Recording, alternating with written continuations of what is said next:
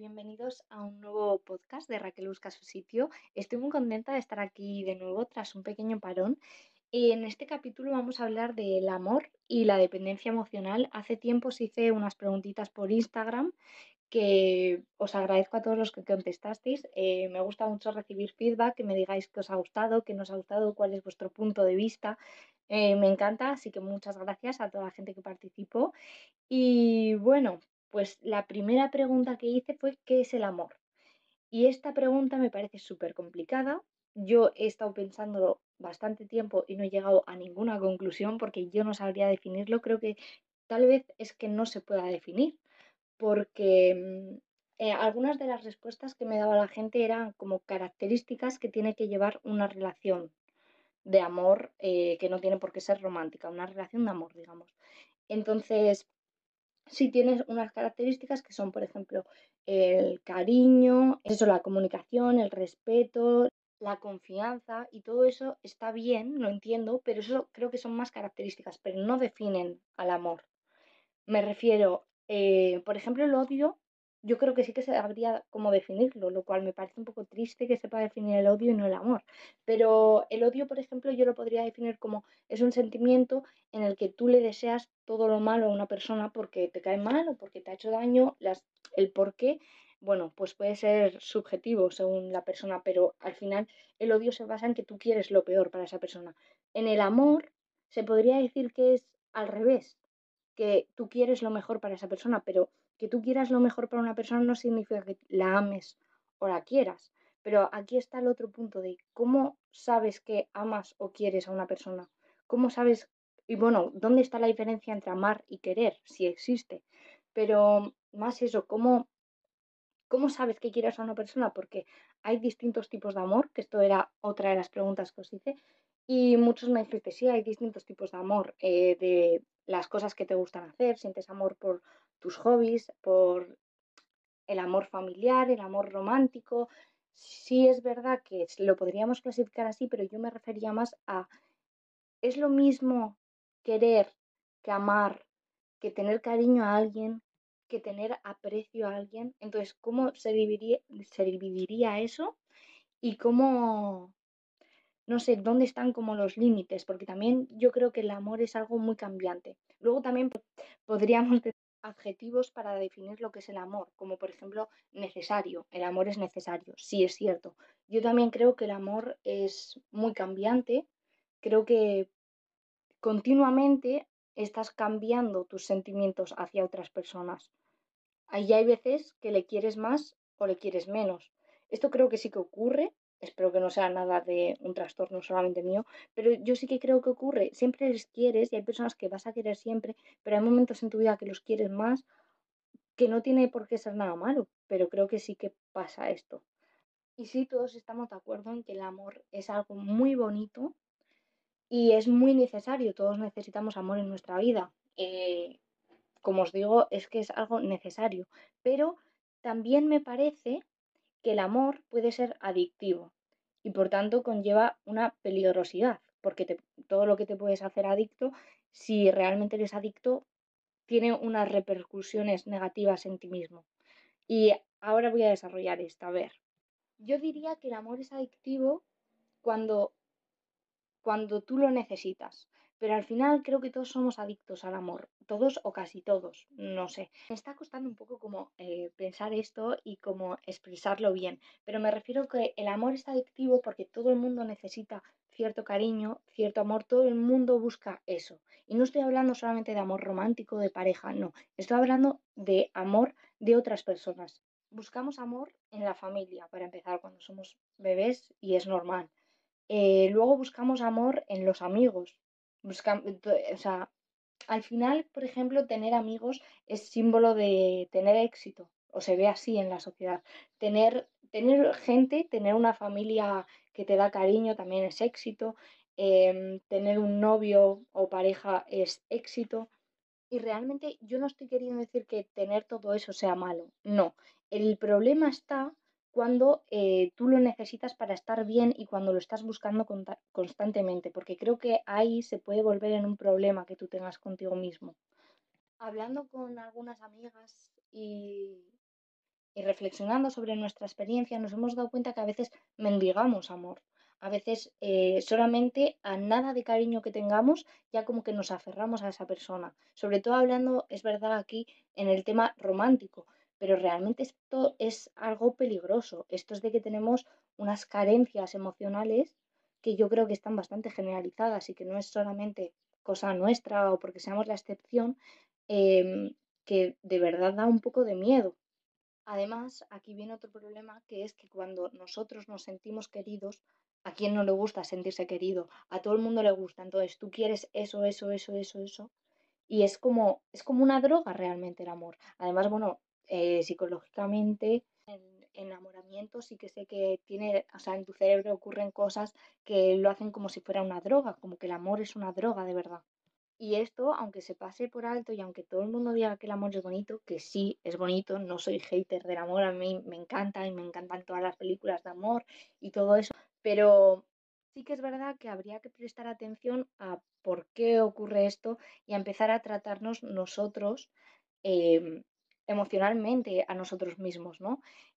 Empezar a saber cómo nosotros mismos nos podemos dar cariño, cómo podemos ser válidos solamente con con nosotros mismos, que no busquemos la validación en otras personas. Muchas veces además las chicas creo que lo buscan en hombres, que esto es un tanto machista, pero creo que también pasa así. Eh, sexualizarse o validarse a través de opiniones de hombres, eh, bueno, creo que es bastante común y realmente es un problema y del que creo que no se habla tanto. ¿Y dónde estaría el punto, no?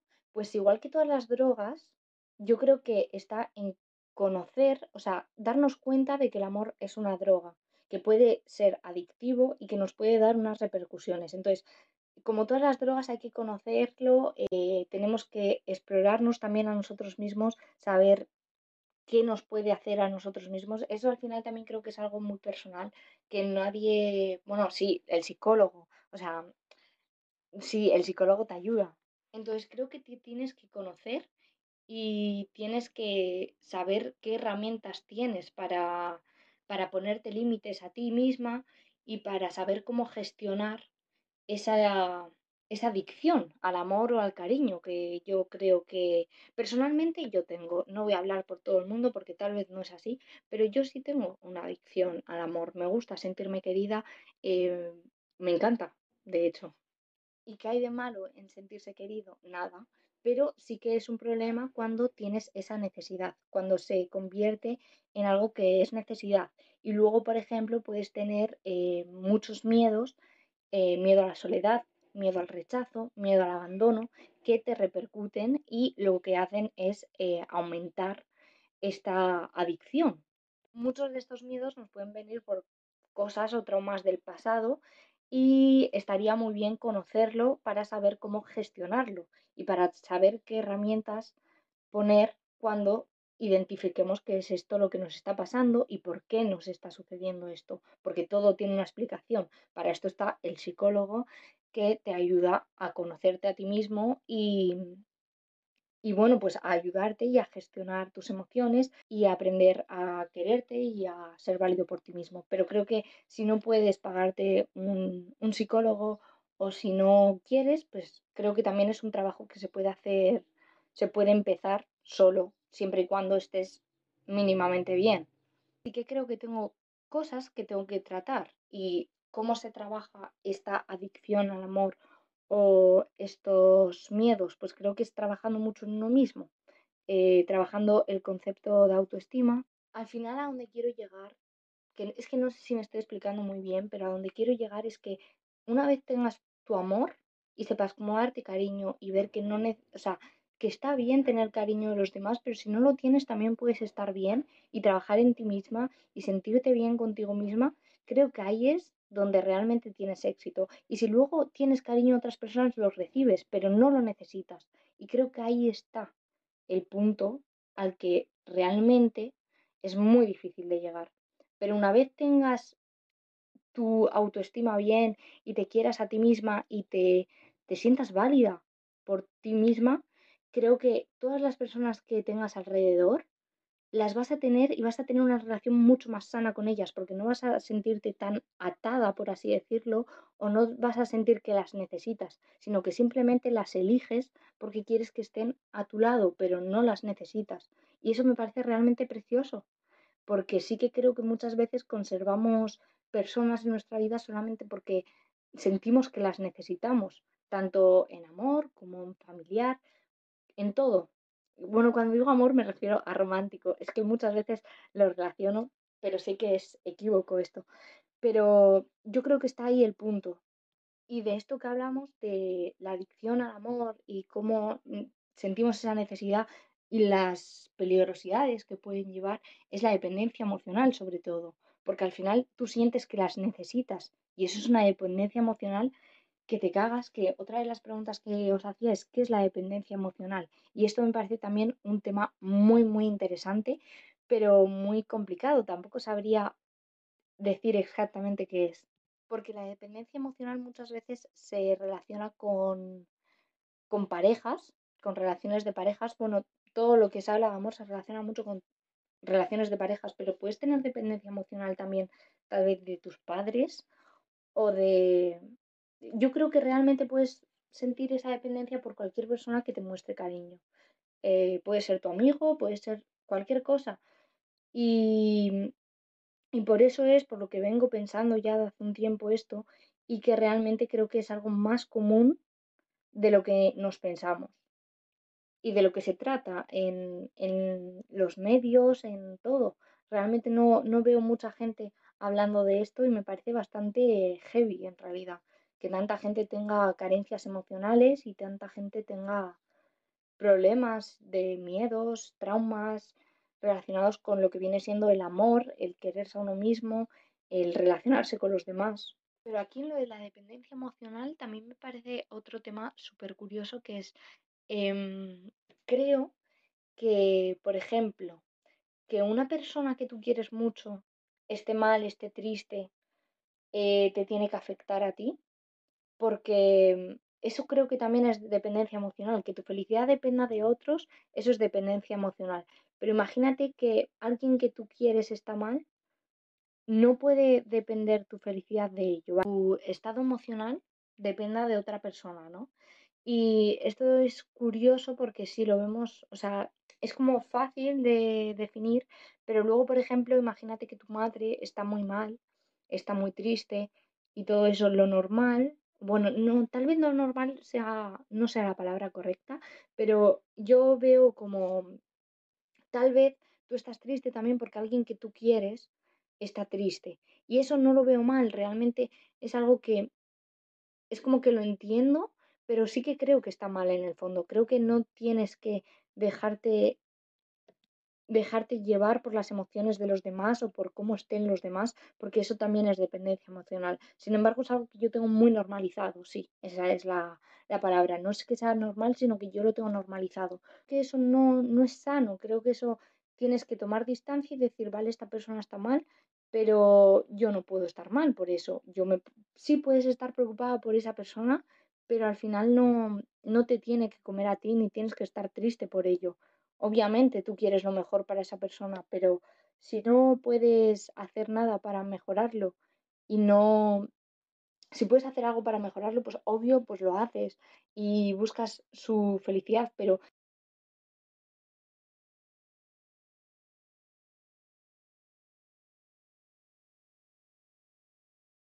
en el caso de que alguien cercano a ti se muere. Es algo muy trágico, es algo muy radical, lo sé, pero imagínate que tú eh, te lo tomas bien y, estás contenta y no dejas que eso te influya, lo cual no voy, a, no voy a entrar en debate si eso está bien o mal, pero yo creo que si pasara eso, mucha gente te juzgaría si estás bien. Y creo que ahí es donde está mal. O sea, no voy a entrar en si es mejor eh, pasar el duelo de una muerte, todo eso lo respeto todo y eso es muy personal, cada uno lo lleva como puede y como quiere, pero creo que muchas veces se ve que si tú no lloras a alguien o si tú no compartes el dolor, em, como que parece que lo quieres menos y realmente tú lo puedes querer igual, pero simplemente estás gestionando tus emociones de distinta manera. Y me parece, realmente, me parece más sano gestionar las emociones de manera que tú estés feliz, lo cual a veces te van a hacer, em, yo creo que si tú gestionas tus emociones como un poco apartada de la gente, que no quiere decir que estés apartada, simplemente yo creo que utilizas un poco más la cabeza, eres más racional. Ante una muerte, por ejemplo, es lo más radical, pero porque tú no puedes hacer nada, porque tú no puedes revivir, tú no puedes.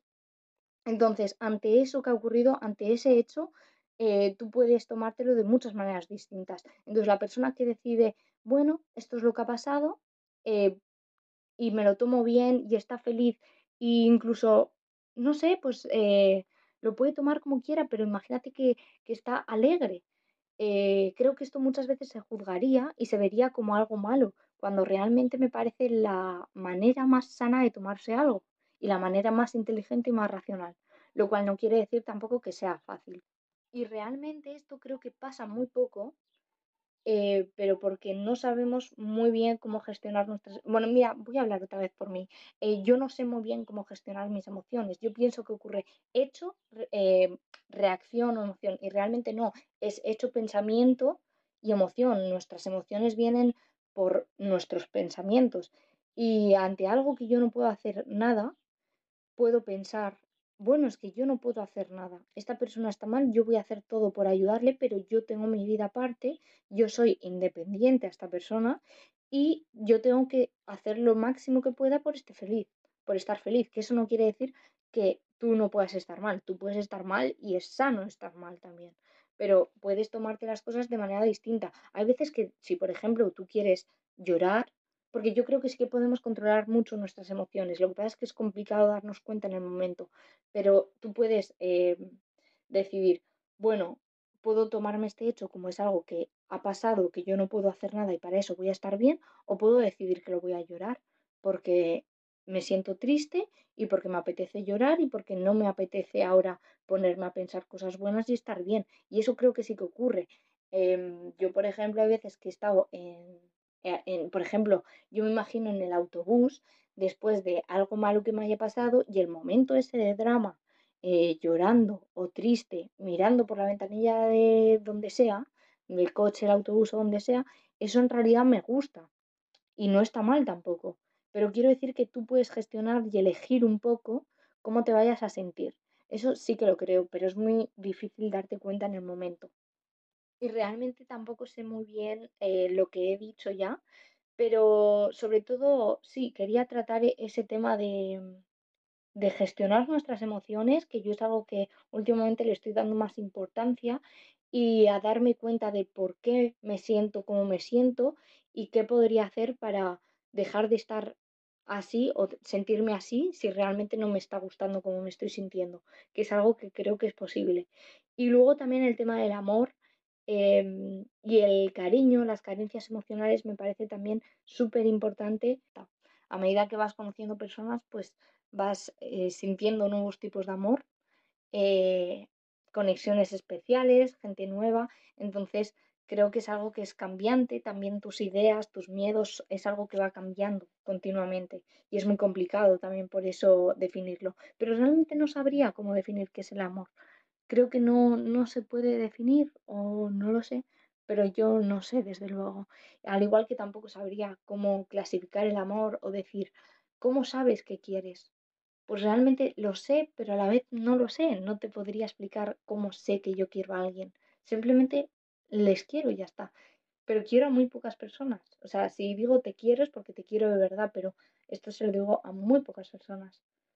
Pero es importante trabajar en uno mismo y, quererse y ponerse a, él, a esa persona el primero. Me refiero de que no dejes que las emociones de los demás te coman a ti, porque eso es negativo, eso no hace bien ni a una persona ni a la otra. Obvio le tienes que ayudar, le tienes que dar todo lo mejor de ti, pero no puedes dejar que te coma, porque primero vas tú, segundo vas tú y tercero vas tú. Esto es algo que me ha dicho recientemente una persona a la que tengo mucho aprecio y de verdad me parece súper importante. Y como cuidarse a uno mismo Em, respetarse a uno mismo, no, no te pongas no te pongas inferior por recibir cariño de otras personas, no. eso no se puede hacer nunca. Y no lo sé, no sé muy bien tampoco eso de qué he hablado ni a qué conclusión llegamos con este podcast, la verdad, pero me ha parecido muy interesante y realmente es algo que voy a seguir dándole vueltas. No tengo claro, no, no digo que nada de lo que haya dicho aquí sea la verdad, ni de que esté segura de ello, porque esto es algo que le he venido dando vueltas estas últimas semanas y es algo que voy cambiando de opinión a cada rato. Tal vez mañana ya pueda no estar de acuerdo con algo de lo que he dicho o cualquier cosa. Entonces también si alguien escucha esto y tiene tiene ideas diferentes o tiene ideas encontradas con las mismas, con las mías, que piensa que, que tengo razón en algo o que no. Bueno, todo me gustaría saberlo, la verdad me parece un tema súper interesante y que me gustaría también saber otras opiniones. En este podcast no esté muy ordenadas las ideas, pero era más bien lo que me iba viniendo al momento y he dejado que fluyese todo lo que me iba viniendo y ha sido muy espontáneo. Así que no sé si se habrá entendido bien porque eran muchas ideas juntas, pero es como un ratito que habéis pasado recorriendo mis pensamientos y paseando por mi mente.